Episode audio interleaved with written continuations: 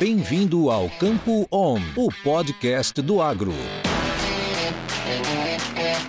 Seja muito bem-vindo ao Destrinchando a Fisiologia de Plantas. Nesta série, a equipe do Papo Agro e da Stoller vai contar com convidados especialistas na área para trazer para você conceitos, funções e aplicações práticas do uso de hormônios para o incremento da produtividade das lavouras. Neste primeiro episódio, a gente traz para vocês informações gerais sobre hormônios vegetais, quem são essas moléculas e qual a importância delas para as plantas. Vamos lá?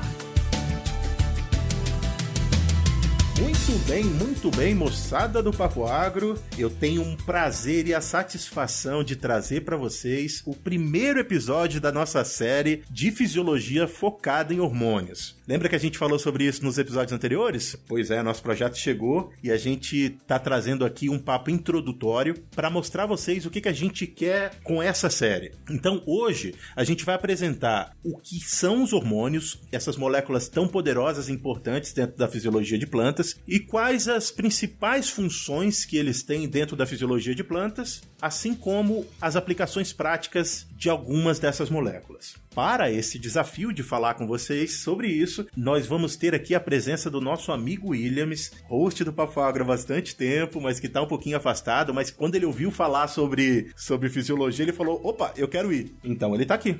Fala, turminha do Papo Agro! Olha só, eu tô aqui de volta falar sobre fisiologia de plantas, sobre hormônios, sobre é, promotores de crescimento, é, enfim, isso, é, isso, é um papo que me agrada muito, apesar de eu não estar na, no meio acadêmico atualmente, mas eu sempre me identifiquei muito com esse tema e tô aí para trazer um pouco da minha visão hoje no campo do, desse tema, né? O que que, por que, que ele é tão importante pra gente no campo, como engenheiro agrônomo, como produtor, como estudante, que está aí no campo no dia a dia. É isso aí. O Williams ele tá aqui também para fazer o papel da pessoa que está lá no campo, porque geralmente esse assunto, quando é tratado de, de forma muito acadêmica, ele acaba ficando chato. Então, o Williams está aqui para garantir que esse papo vai ser confortável para todo mundo e que vai ser divertido, além de, de ter informação, que é o principal foco do nosso papo. Além do Williams, hoje nesse programa de introdutório da nossa série, a gente convidou o Jonathan Freschi, que é um fisiologista e trabalha na Stoller do Brasil, que é o nosso patrocinador dessa série, além de estar tá ainda trabalhando também como eu para finalizar um doutorado dentro da área de fisiologia de plantas. E a gente tem uma satisfação muito grande de tê-lo por aqui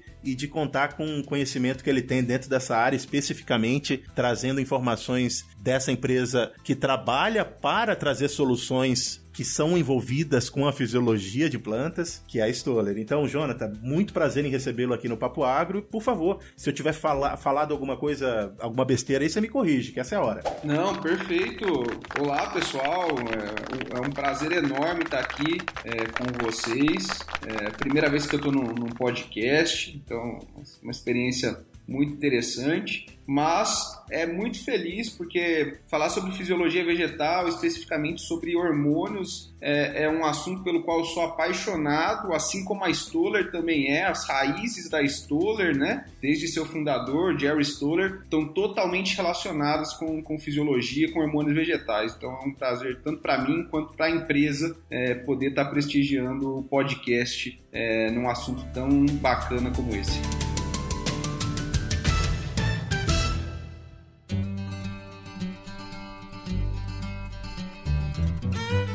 Papo Agro, o seu podcast sobre o agronegócio. Um oferecimento Stoller. Isso é inovação, isso é Stoller.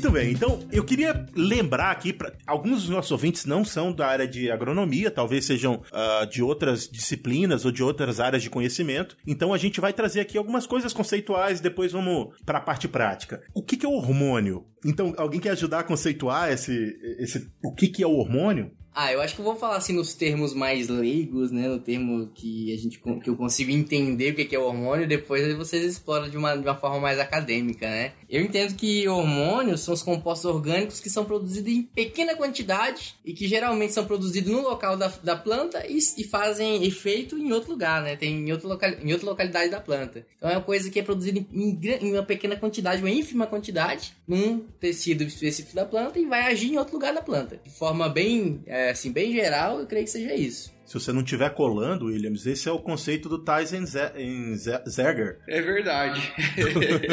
do, do livro de fisiologia, que é, o, que é a base de todos as, as, os professores de fisiologia. É, o que, eu, o que eu lembro bastante, né, que na, na sala de aula, eu tive. Meu tio foi fisiologista, né? O tio Olinto, ele era doutor em fisiologia vegetal, né? Então eu tinha um fisiologista dentro de casa, apesar que a gente só eh, conversava mais na. Como ele trabalhava lá em Brapa, a gente conversava mais no, cam... no dia que ele ia dar aula, que ele me levava junto no carro e era o momento que mais a gente conversava, porque durante a semana eu quase não via ele. Mas eu tinha por obrigação, né, é, ter notas boas em fisiologia. Então eu lembro muito bem desse, desse conceito de sala de aula mesmo, de falar assim, ó, o hormônio é aquele negócio que é produzido no local da planta, mas age em outro. Geralmente, né, de forma bem geral, ampla, fica isso fica bem gravado na nossa cabeça, né, como, como estudante, né. Isso aí, Jonathan, você tem alguma coisa a contribuir? É, é curioso, José Williams, essa, essa o, o Tyson Zeiger ele traz essa definição, né? É, mas hoje é, existem alguns, alguns conceitos a mais que permitem a gente diferenciar é, um hormônio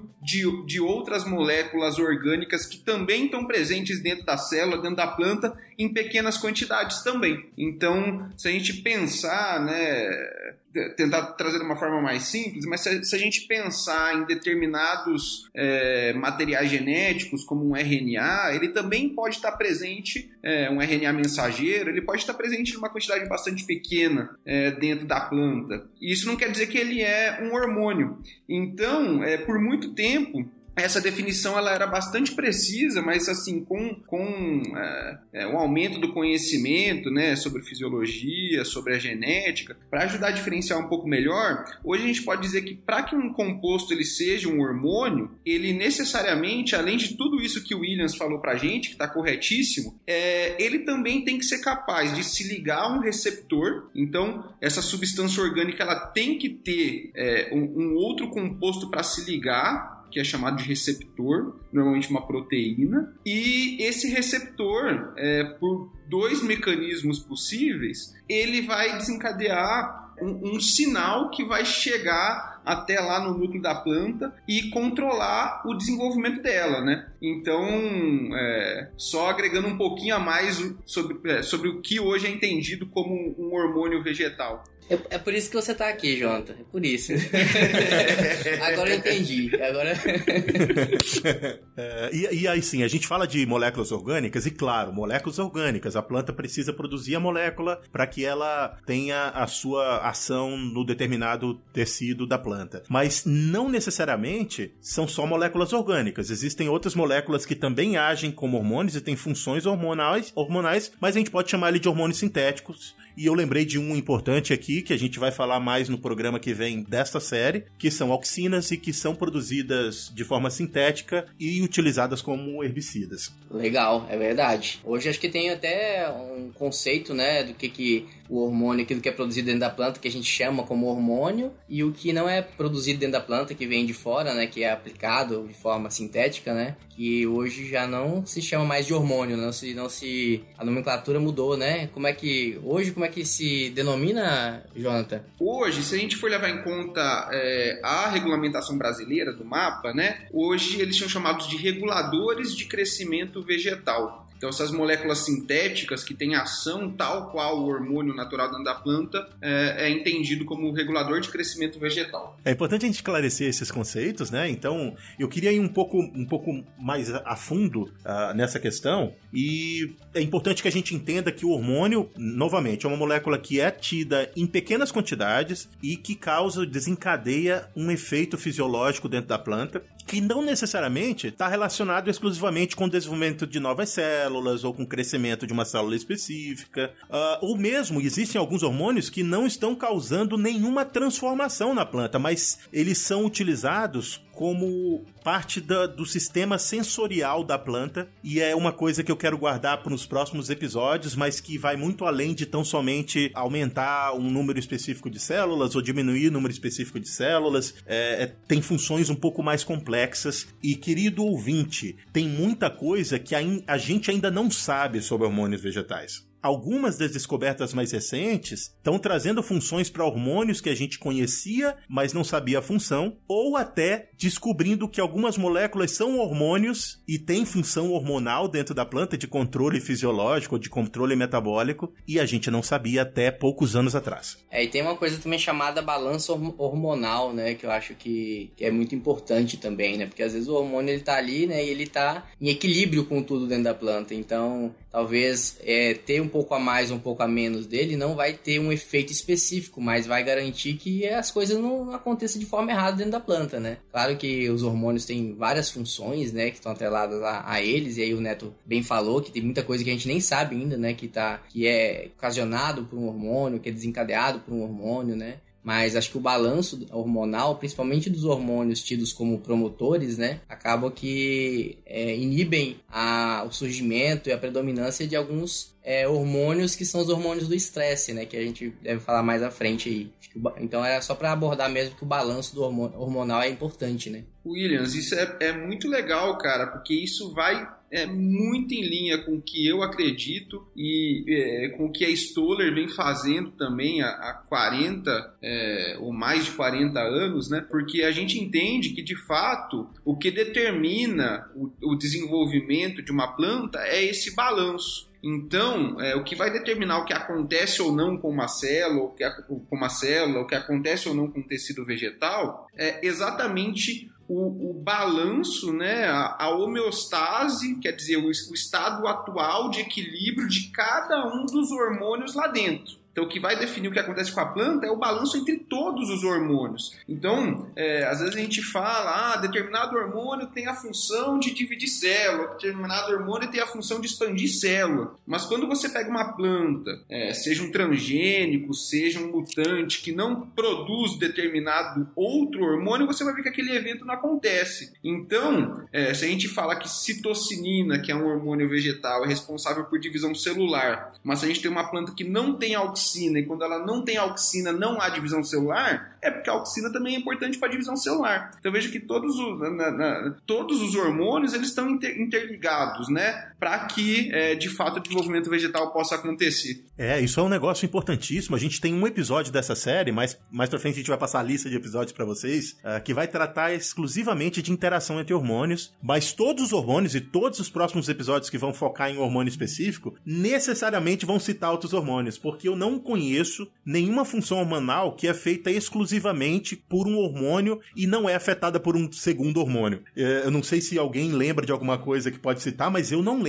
de nada que é exclusivo de um hormônio específico. Ah, é difícil, né? Até a gente tava falando aí nos bastidores, né? É difícil a gente conseguir se ater e falar somente de um hormônio, né? Porque acaba que tem relações, né? Muitas relações entre eles, né? É, eu também não, não me recordo agora, a não ser que seja uma ação, sei lá, de um, ação herbicida, né? Daquele hormônio, mas de qualquer forma acaba que ele, ele vai desencadear outras ações na planta que vão é, afetar, né? Metabolismos de outros hormônios. Então, vamos pensar na auxina como, como herbicida, né? Tem a, o efeito da auxina, mas isso vai desencadear uma série de processos na planta que vai levar a planta a, a morrer, né? Então, eu não conheço também. É isso mesmo, e, e, e se a gente for parar para pensar no, no, ensino, né, como a fisiologia é ensinada, é, de forma geral, ela é ensinada dessa forma, né, assim, a função de cada um dos hormônios, como se ele exercesse aquela função é, sozinho, né? Então, em partes, eu acho que esse pensamento nosso que é muito comum e eu às vezes incorro nisso, né?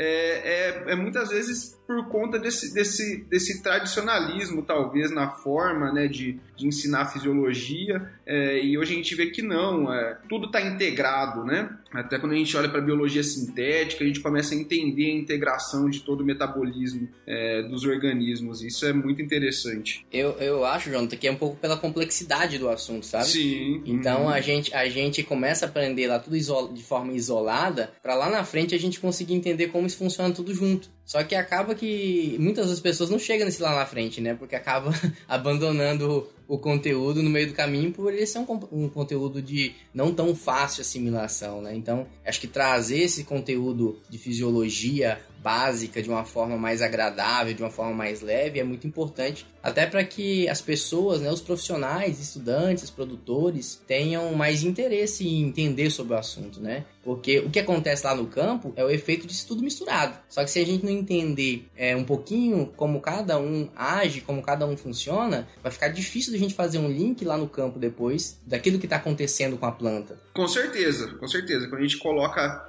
em caixinhas, né, fica mais, mais fácil da gente assimilar e mais fácil depois de lá na frente a gente fazer as conexões é, necessárias. É bacana. Vocês dois já pensaram? A gente fala que hormônio ele é produzido numa determinada localidade da planta, é transportado para um tecido específico para que ele gere um efeito esperado da interação dele com esse tecido ou com com os receptores e tudo mais. Mas vocês já pensaram por que, que esses hormônios, durante esse transporte, não interagem com as outras células que ele está tendo contato? Vamos pensar na auxina. A auxina ela é produzida majoritariamente nos meristemas apicais, então ela, ela vai ser produzida ali na, na, nos pontos de crescimento da parte aérea e ela vai ser movimentada dentro do corpo da planta inteiro e ela tem funções muito específicas nas raízes, na ponta da raiz. A auxina, por exemplo, só para lembrar, depois a gente vai falar mais profundamente sobre isso no episódio que trata dessas moléculas, ela é responsável por fazer a raiz crescer em direção ao, ao solo, ao invés de crescer para cima. Então, ela controla o geotropismo da, daquele tecido mas ela é produzida na, lá em cima. E ela passa por toda o, o, corpo da planta e chega até as raízes. O que faz de fato um hormônio não interagir onde ele não deve? Olha, eu, eu, eu entendo que, na verdade, durante todo o transporte, o hormônio ele, ele tá interagindo com, com os receptores. A exceção de é, alguns hormônios que, durante a interação com o receptor, são, são degradados, são quebrados. É, como é o caso né, do, de um outro hormônio que, que a gente vai é, falar também mais à frente, que é o ácido abscísico. O ácido abscísico, quando ele interage com seu receptor, essa interação é única. Então, ele só vai se ligar uma vez ao receptor. Mas outros hormônios não, eles se ligam ao receptor eles desencadeiam a, a, cascata de sinalização e continuam é, funcionais, né? Então eu imagino, eu nunca tinha parado para pensar nisso. Você fez uma excelente pergunta, José. Mas eu imagino que eles vão interagindo por todas as células que eles, que, ele, que eles passam.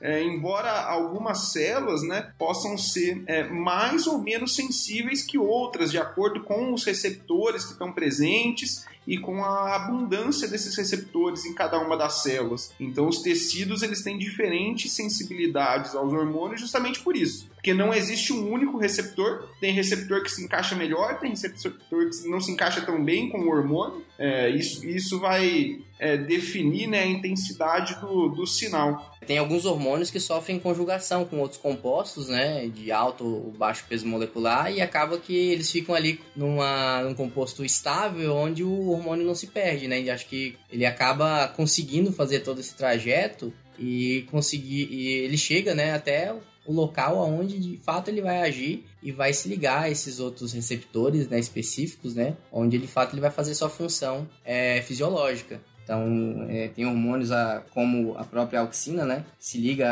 à glicose, se liga a, a outros compostos, né? E ficam disponíveis ali esperando uma, uma ação para que quebre aquela, aquela conjugação e ele de fato vai fazer seu efeito. penso que isso também seja um mecanismo que acaba protegendo o hormônio de não, de não sofrer uma, uma degradação. É, eu trouxe essa pergunta porque é uma, um, uma discussão que eu tive com o meu orientador e a gente, durante as aulas que a gente deu para o pessoal da, da graduação aqui na, na, universidade, a gente deixou esse tema em aberto para eles explorarem também. É, e, e, e, claro, vocês dois chegaram em pontos que são relevantes para esse processo e o principal deles é a sensitividade do tecido mesmo. Para que o hormônio cause o efeito esperado, ele precisa interagir com moléculas que precisam estar num, num determinado volume e isso difere de um tecido tecido para o outro, inclusive em partes do tecido. Então, isso meio que explica, além da compartimentação e da modulação que também foi falada. É um tema bastante complexo, eu só trouxe essa conversa aqui, essa pergunta para vocês, porque quando a gente fala de produtos comerciais que têm base em hormônio,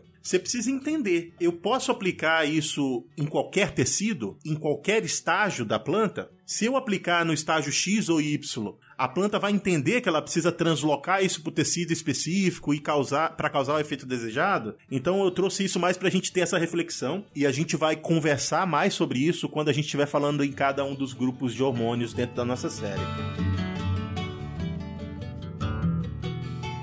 Opa, tá curtindo o episódio até aqui? Então tá bom. Ó, Quer achar mais episódio como esse? Vai lá no seu agregador de podcast favorito, escreve Papo Agro separado, vai ter lá vários episódios que a gente já produziu, tem mais de 100 hoje em dia e vocês vão curtir. Se tá, se tiver curtindo, manda para um amigo, que isso fortalece a gente, ajuda a gente a espalhar a nossa palavra por aí e a gente vai gerando um grande debate junto. Muito bem. Lembrando a você que lá no Instagram a gente tem uma série de interações. Entre elas, um programa aos sábados que trata de assuntos relacionados ao papo que foi publicado naquela semana. Ele chama Depois do Papo e é em vídeo para a gente trocar uma ideia para expandir o assunto que foi conversado no Papo da Semana.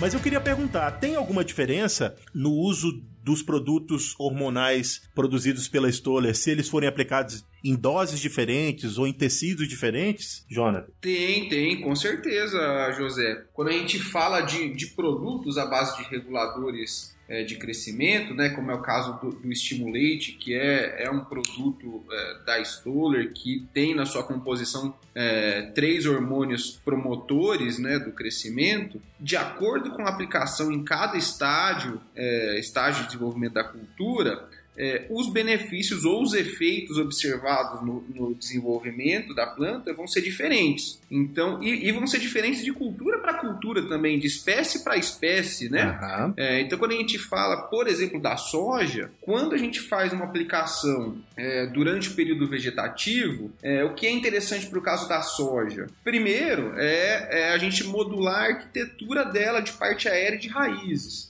É, então, quando a gente fala de parte aérea, sendo estimulate um, um, um, um, produto que tem uma concentração maior de citocininas do que dos outros dois hormônios, e sendo a citocinina o hormônio responsável pela quebra de dormência de gemas axilares, quando a gente faz uma aplicação é, no vegetativo precoce, V4 a V6, a gente está estimulando que essas gemas laterais é, superem a sua dormência e a gente tem um número maior de ramos reprodutivos. Então a gente faz uma aplicação nesse período, na cultura da soja, esse é o efeito observado. Quando a gente faz uma aplicação mais à frente, por exemplo, no é, reprodutivo, a gente está é, é, esperando outro tipo de efeito, que é principalmente a retenção de estruturas reprodutivas, quer dizer, impedir o abortamento de estruturas reprodutivas. E isso que eu falei são só para dois momentos de aplicação para uma espécie. A gente tem outros, outros estágios que a gente pode aplicar e tem diferentes posicionamentos para cada uma das espécies, justamente porque o efeito desses hormônios vai ser diferente de acordo com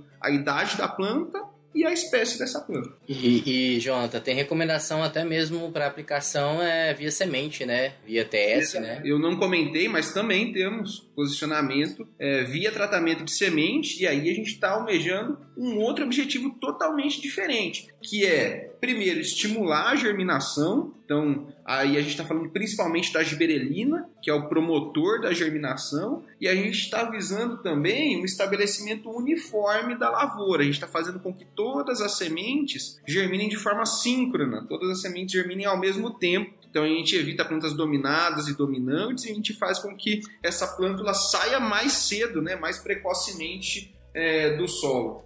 Ah, beleza. Olha só, eu ve, ve, veio aqui uma, uma conversa que eu tive com um dos meus colegas essa semana, que era falando sobre evolução. E eu tava lembrando, e ele me lembrou disso também, que os pensadores sobre evolução, e quando eu falo de evolução, é evolução mesmo do, de, dos seres vivos e da, da vida no, no planeta. evolução do Darwin lá, né? Isso. Então, uh, ele, uh, ele tava discutindo e dizendo, Neto, todas as hipóteses de uso de cada uma das moléculas para um determinado indivíduo, elas já foram testadas pela natureza ao longo de milhares e milhares de anos. Então, é, o que ele estava tentando me dizer é que se você tentar alterar o metabolismo de uma planta utilizando as moléculas que já existem naquela planta, provavelmente você não vai causar um efeito desejado porque a evolução já testou isso antes. É, mas isso, e eu trouxe essa ideia porque eu estava conversando com vocês e, e, pensando no uso dos hormônios, né? Por que, que a gente aplica hormônio na planta se a planta é capaz de produzir os hormônios naturalmente e isso faz parte desse sistema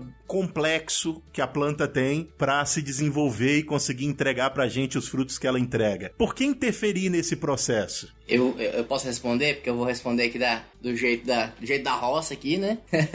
do jeito que a gente tá aqui no campo, que a gente transmite para os produtores, do jeito que eles entendem, né? Então a gente fala que a, a, interação, né, é, genética com o ambiente, né, e o ambiente ele nunca, nem sempre está favorável. Na, na verdade, 99% das vezes ele não está favorável, 100% favorável, né, ao desenvolvimento das plantas. Então, o que a gente preconiza para que as plantas consigam ter o máximo desenvolvimento do que ela teria no ambiente ideal, a gente acaba corrigindo, dando, melhorando as condições ou, ou mitigando alguns processos maléficos da planta com o uso de promotores de crescimento. Então, é, esse é o meu pensamento, né? de forma bem simplificada. E aí, Jonathan, você tem alguma coisa nisso? Williams, eu, eu, gosto, eu, gosto, eu gosto demais dessa, dessa linha de, de raciocínio e eu gosto de um exemplo, ou melhor, né? eu, eu, eu gosto de pensar que a, as plantas, o metabolismo é, da planta, ele é modulado né, para que essa planta sobreviva.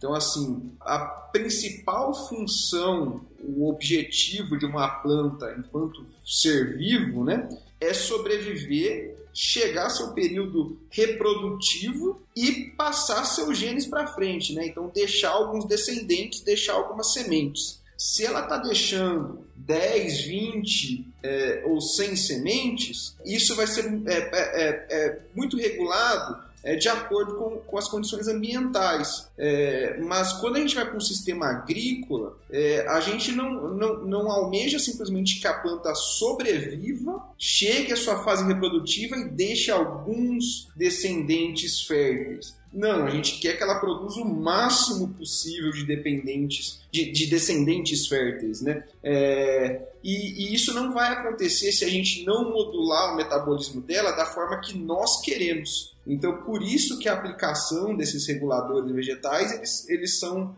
é, muito benéficos e são muito poderosos nesse sentido, né? De nós modularmos a planta para que ela faça o que a gente quer é, que ela faça, né? Que é produzir o máximo possível é, de, de descendentes, de sementes e de frutos e assim por diante. Caramba, vocês chegaram. Ó, é por isso que é bom ter convidado bom para trocar ideia aqui, Williams, Jonathan. Vocês responderam exatamente aquilo que, que eu também conversei com meu colega falando sobre evolução, né? É, de uma forma clara para quem tá ouvindo aí. E o que eu quero que, que, esse, que essa mensagem fique no, no ouvidinho de você que tá me ouvindo agora é por que, que eu devo aprender como os hormônios funcionam na planta? Essa é a principal pergunta desse episódio 1 da nossa série. Por que que eu devo aprender como manipular o balanço hormonal da planta a meu favor. Exatamente o que os meninos acabaram de responder, mas eu acho que a gente pode explorar um pouquinho mais esse conceito com essa clareza maior da pergunta que eu fiz aqui. Olha, eu te digo uma coisa, Zé Neto, que essa pergunta é, era uma pergunta que deveria ser feita lá na graduação, sabe? Pelo professor, pelos professores, né? Acaba que é, um conte é muito conteúdo para pouco tempo, né?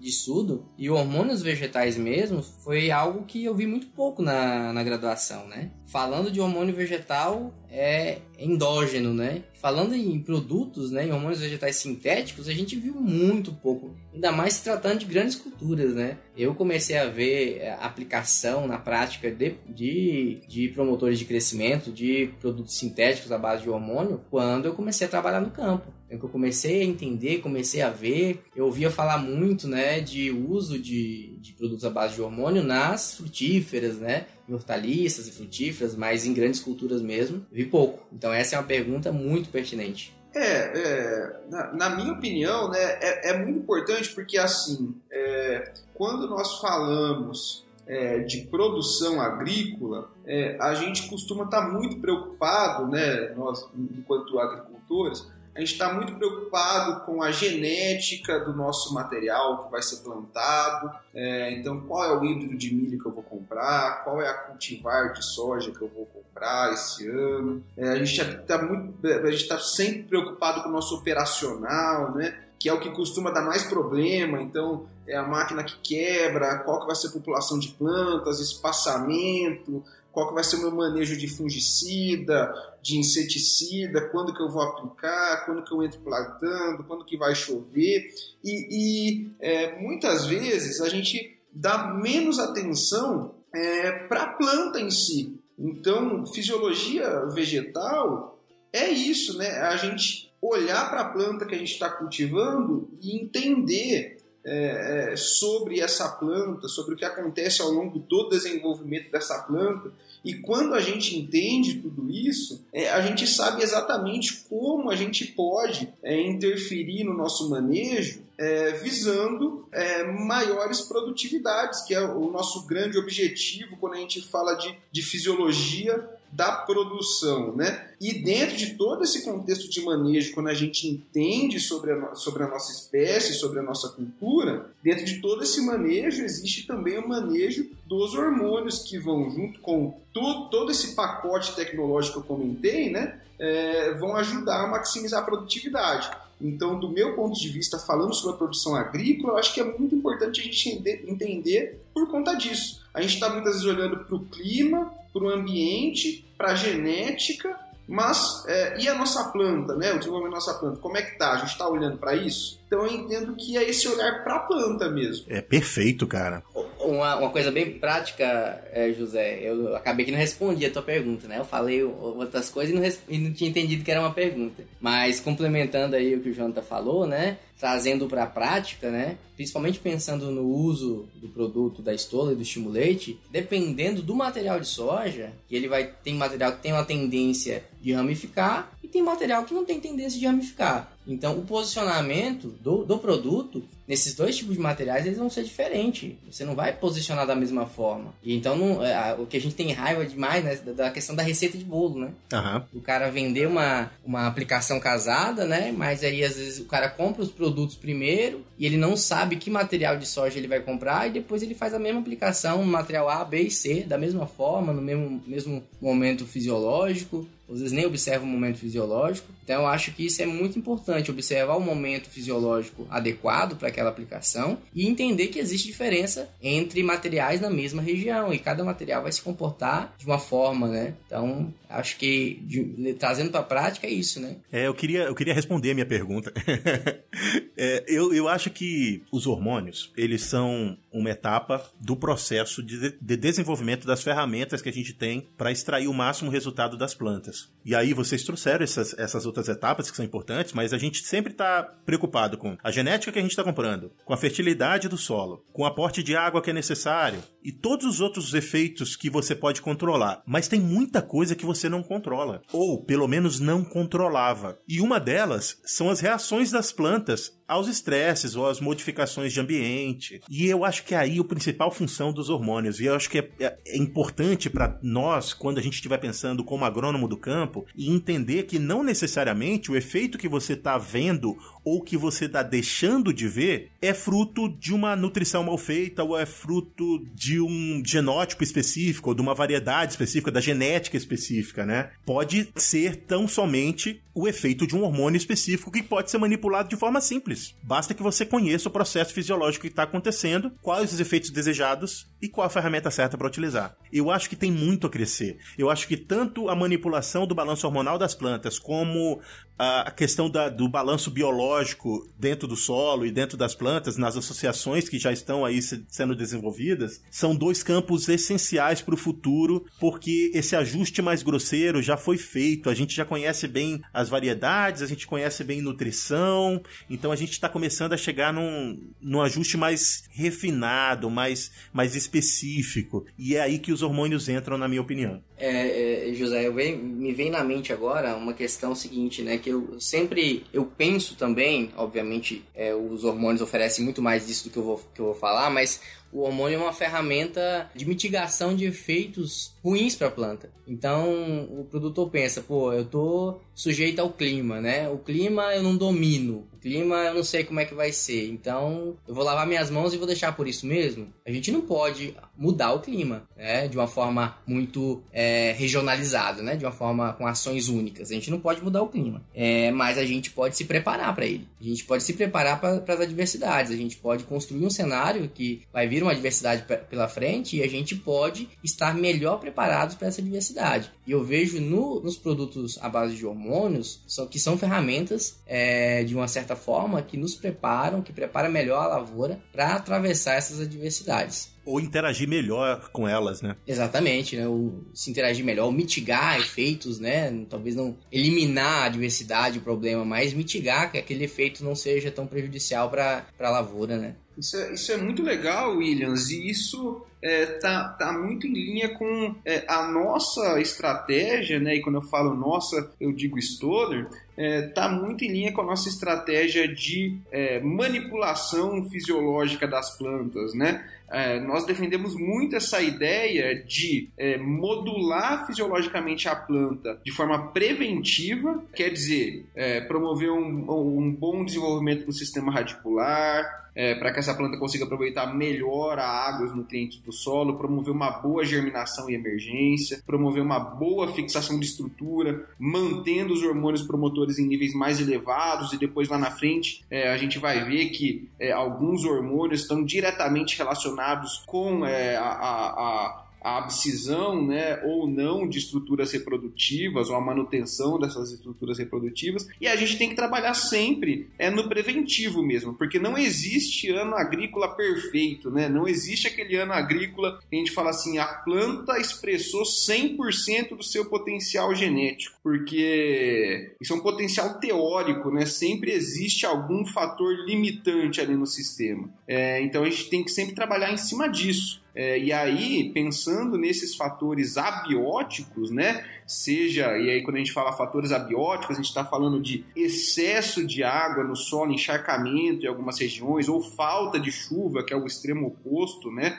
Os famosos veranicos, que são muito comuns aqui no Brasil, ou a gente está falando de excesso de radiação que vai formar espécies reativas de oxigênio, ou falta de radiação, que é uma limitação de fotossíntese. E aí eu posso ficar falando, a gente pode falar um monte aqui de fatores limitantes que ocorrem diariamente na lavoura. Né? Então, quanto antes a gente preparar é, a nossa cultura para passar é, por esses períodos difíceis, mais garantida está a produtividade lá na frente. Isso aí. Papo bom, papo cheio de informação para você que está nos ouvindo. E agora a gente vai para o final do nosso papo. E aqui no resumo do papo, eu vou desafiar os nossos dois. Eu não vou chamar o William de convidado, né? Mas. e Jonathan já é de casa agora. Depois a gente passou mais de uma hora conversando, já virou de casa.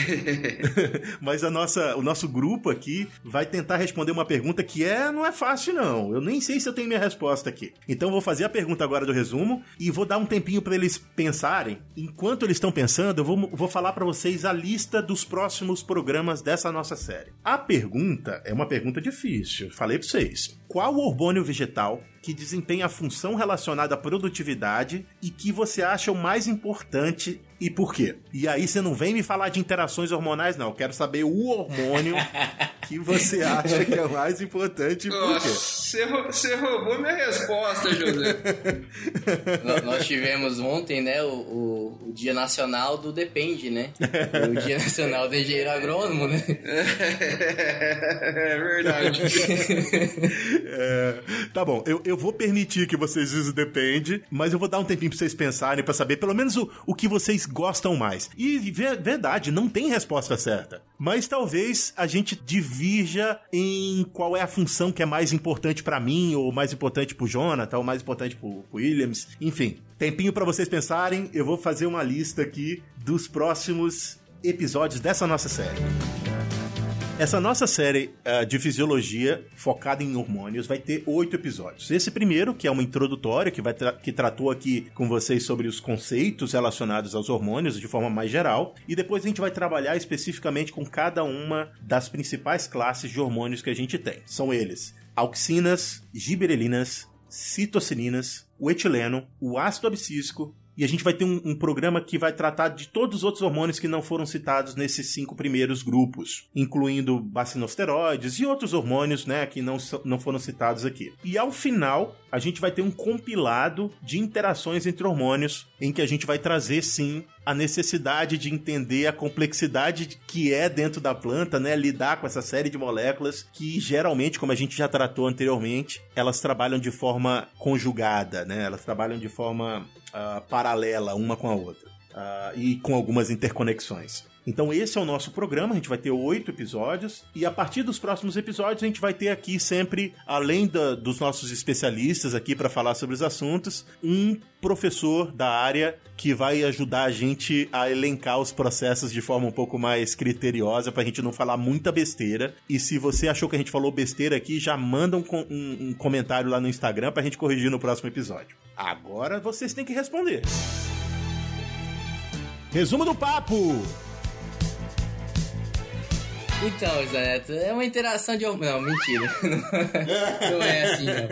Olha, é, eu vou. Eu vou apostar na, na oxina, né? Eu creio que, além de ser um dos primeiros. Acho que o primeiro hormônio vegetal, né? A ser descrito e descoberto, né? Ele. A, pelo tempo, né? acho que foi lá em 1930 ou 1830. Agora não sei se foi 1830 ou 1930 que foi descoberto os efeitos da auxina. Mas enfim, é, como já é bastante estudado e a, você vê que ela, tá, ela, ela compõe né, diversos produtos sintéticos, né? Desde herbicidas até produtos que fazem a promoção de crescimento dos vegetais, né? Então a auxina, é, eu lembro muito da, da, da auxina do 2,4-D, né? Que é um herbicida que a gente utiliza há bastante tempo, um dos herbicidas mais antigos aí. E também na produção de frutos partenocárpicos, né? Eu lembro quando eu era, quando eu era pequeno, não entendia muito de, de agricultura, mas já sabia algumas coisas. Eu via, passava todo dia na frente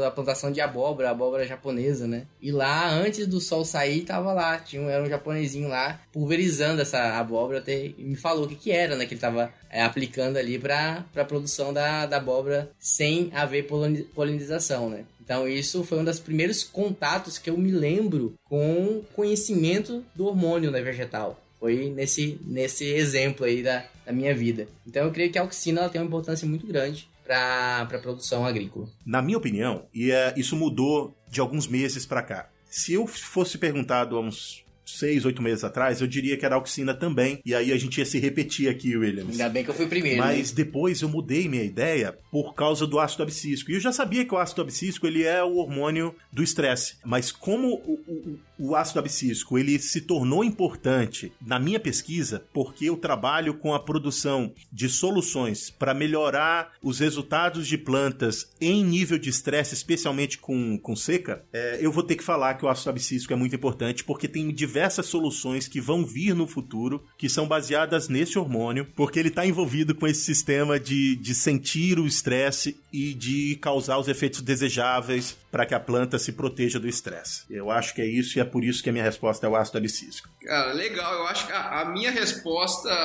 vai divergir da de vocês duas, então fica, vai ficar bem legal, porque vai ficar um negócio bem, bem, bem amplo, né? Bom, já que, já que o, o Neto não me deixou falar do negócio do balanço, né? Que seria muito mais fácil, né? Vou ter que falar um, um, hormônio aqui, né? É, já que você não me deixou falar do balanço, eu vou falar de dois hormônios, então. Eu, eu diria que, do, do meu ponto de vista, para produtividade agrícola, é, e aí eu tô sendo totalmente parcial e, e, e subjetivo aqui, né? Mas é. é Pelos motivos certos. É, mas, mas assim. Mas assim, é, eu, acho, eu acho a citocinina um hormônio muito importante e eu vou falar para vocês por quê. Primeiro, porque a citocinina talvez seja o, o principal hormônio que é, que é o regulador da fotossíntese nas plantas. Então, quando a gente fala é, de diferenciação de novos cloroplastos, síntese é, de clorofila e da própria atividade da rubisco, é, que, é, que é a enzima que vai captar o CO2 da, da atmosfera, né? todos esses processos eles são é, muito bem regulados, não só mas especialmente por citocinina. É, então é um hormônio que eu, que eu gosto bastante, eu acho muito, muito interessante. Mas como eu disse que eu ia falar dois, né? É, mais do que a citocinina, e aí eu, eu, vou, eu vou, dar razão para o Williams, eu, eu, também me afeiçoo muito a auxina. E, e aí eu vou dizer por quê, e, e novamente estou sendo totalmente parcial, mas é porque quando eu comecei a estudar fisiologia vegetal e me interessar pelo assunto, e foi antes de eu ter é, a disciplina na graduação, eu já me interessei, eu fui ler alguns artigos muito antigos, uns caras lá, de quando eles estavam descobrindo é, os hormônios vegetais, né? E, e, tem um pesquisador específico que ele mostrou como é que. É, e aí aqui eu vou falar do balanço, mas só desses dois hormônios, não. Não vale roubar, não. Não, julgue, não, não, não, não me julgue, mas é como que é, a, o balanço entre auxina e citocinina especificamente modulam o crescimento da parte aérea e das raízes. Então, se você tem mais citocinina nesse balanço, você forma mais parte aérea. Se você tem mais auxina, e ele mostrou isso num artigo brilhante, lindo para as tecnologias na época, né? Então, eu acho que por, essas, por, por essa razão me encantam também esses dois hormônios. E aí tem uma, uma, um último fato aqui que é, é, é, é totalmente dispensável, mas que, que, me faz gostar muito da auxina também, que é o fato da forma como ela foi isolada. Então a primeira auxina ela não foi isolada da planta, é, como aconteceu com outros hormônios também, né? Mas a, a, a, primeira vez que o ácido indol acético, que é a principal auxina, foi isolada, ela foi isolada de urina humana. Então, se pegar 150 litros de, de urina é, humana e faz, fizer uma extração de auxina, você vai ter lá no final, na época eles conseguiram uma pureza de 40 miligramas de, de ácido indolacético, então eu acho isso uma história muito interessante também,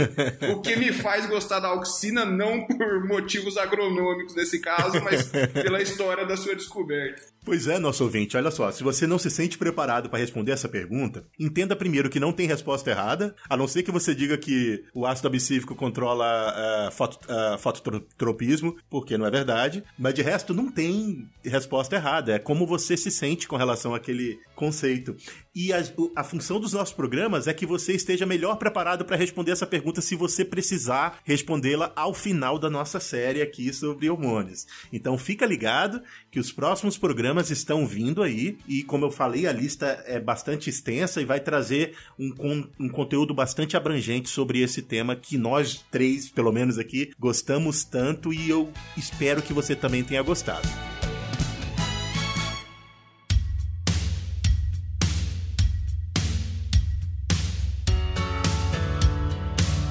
Queridos, muito obrigado por conversar conosco hoje. Eu quero especialmente agradecer ao Jonathan aqui, porque é, realmente a sua presença se provou a mais acertada, porque você trouxe aí os conceitos relacionados aos hormônios uh, e trouxe todo o conteúdo que a Stoller tem para entregar também para os seus clientes. Então fica aqui uma, o nosso agradecimento e um espaço para você divulgar qualquer projeto que você queira, rede social ou como faz para achar. E eu quero divulgar junto com você aqui o Campo On. Não sei se você vai fazer aí o mexam, mas se você não fizer, eu faço. Bom, primeiramente, Neto, Williams, é, agradeço demais, em, em é, primeiro, é, ponto de vista pessoal, né, de poder ter estado aqui nesse bate-papo com vocês, que foi muito gostoso, bem legal mesmo, foi uma experiência nova, mas que se provou muito bacana para mim. É, espero no futuro ter oportunidade para mais podcasts, porque é muito legal. Agradeço também é, em nome da Stoller, né? É, da, da, divulgação da marca e, e, e da parceria, está sendo muito bacana. É, Para quem quiser saber um pouco mais é, sobre a Stoller, nós temos nosso, nosso website, stoller.com.br. Lá vocês vão achar é, informações sobre todo o nosso portfólio de produtos, é, vão ter contato com especialistas, caso tenham alguma dúvida, podem nos escrever à vontade, mas também nas redes sociais, então LinkedIn, Instagram, Facebook, é, a gente está diariamente com publicações é, muito interessantes, não só relacionadas é, aos nossos produtos, mas também ao agronegócio de forma geral, então também é um bom canal para vocês se manterem atualizados aí sobre é, diferentes assuntos. É, antes do Williams falar, eu também quero lembrar, você já está previamente convidado para todos os programas, viu, Jonathan? Não sei se você dá conta, não, mas. Poxa, que, A gente quer você aqui. Está intimado, né? Ba bacana demais. Denis, vai lá. Cara, é, e a minha, chegou a minha vez, né? Fico lisonjeado pela, pelo convite do Neto de participar dessa série de, de papos, né? Eu acho que vai ser a minha primeira série de papos onde eu vou estar dedicado a um, a um conteúdo. É, a gente sabe que a correria no campo é grande, mas fiquei muito satisfeito com o convite do José Neto de voltar a integrar aí o nosso, nosso quadro de hosts, né?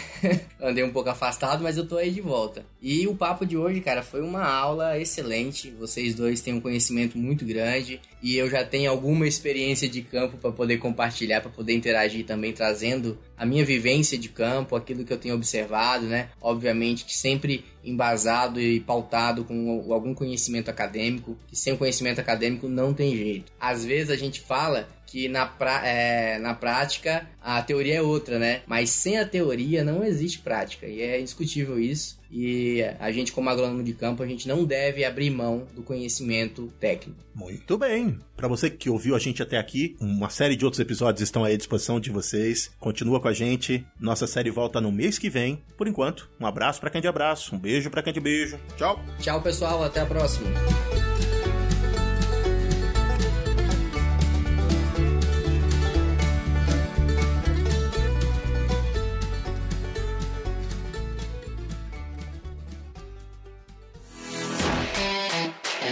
Isso é conhecimento. Isso é Stoller.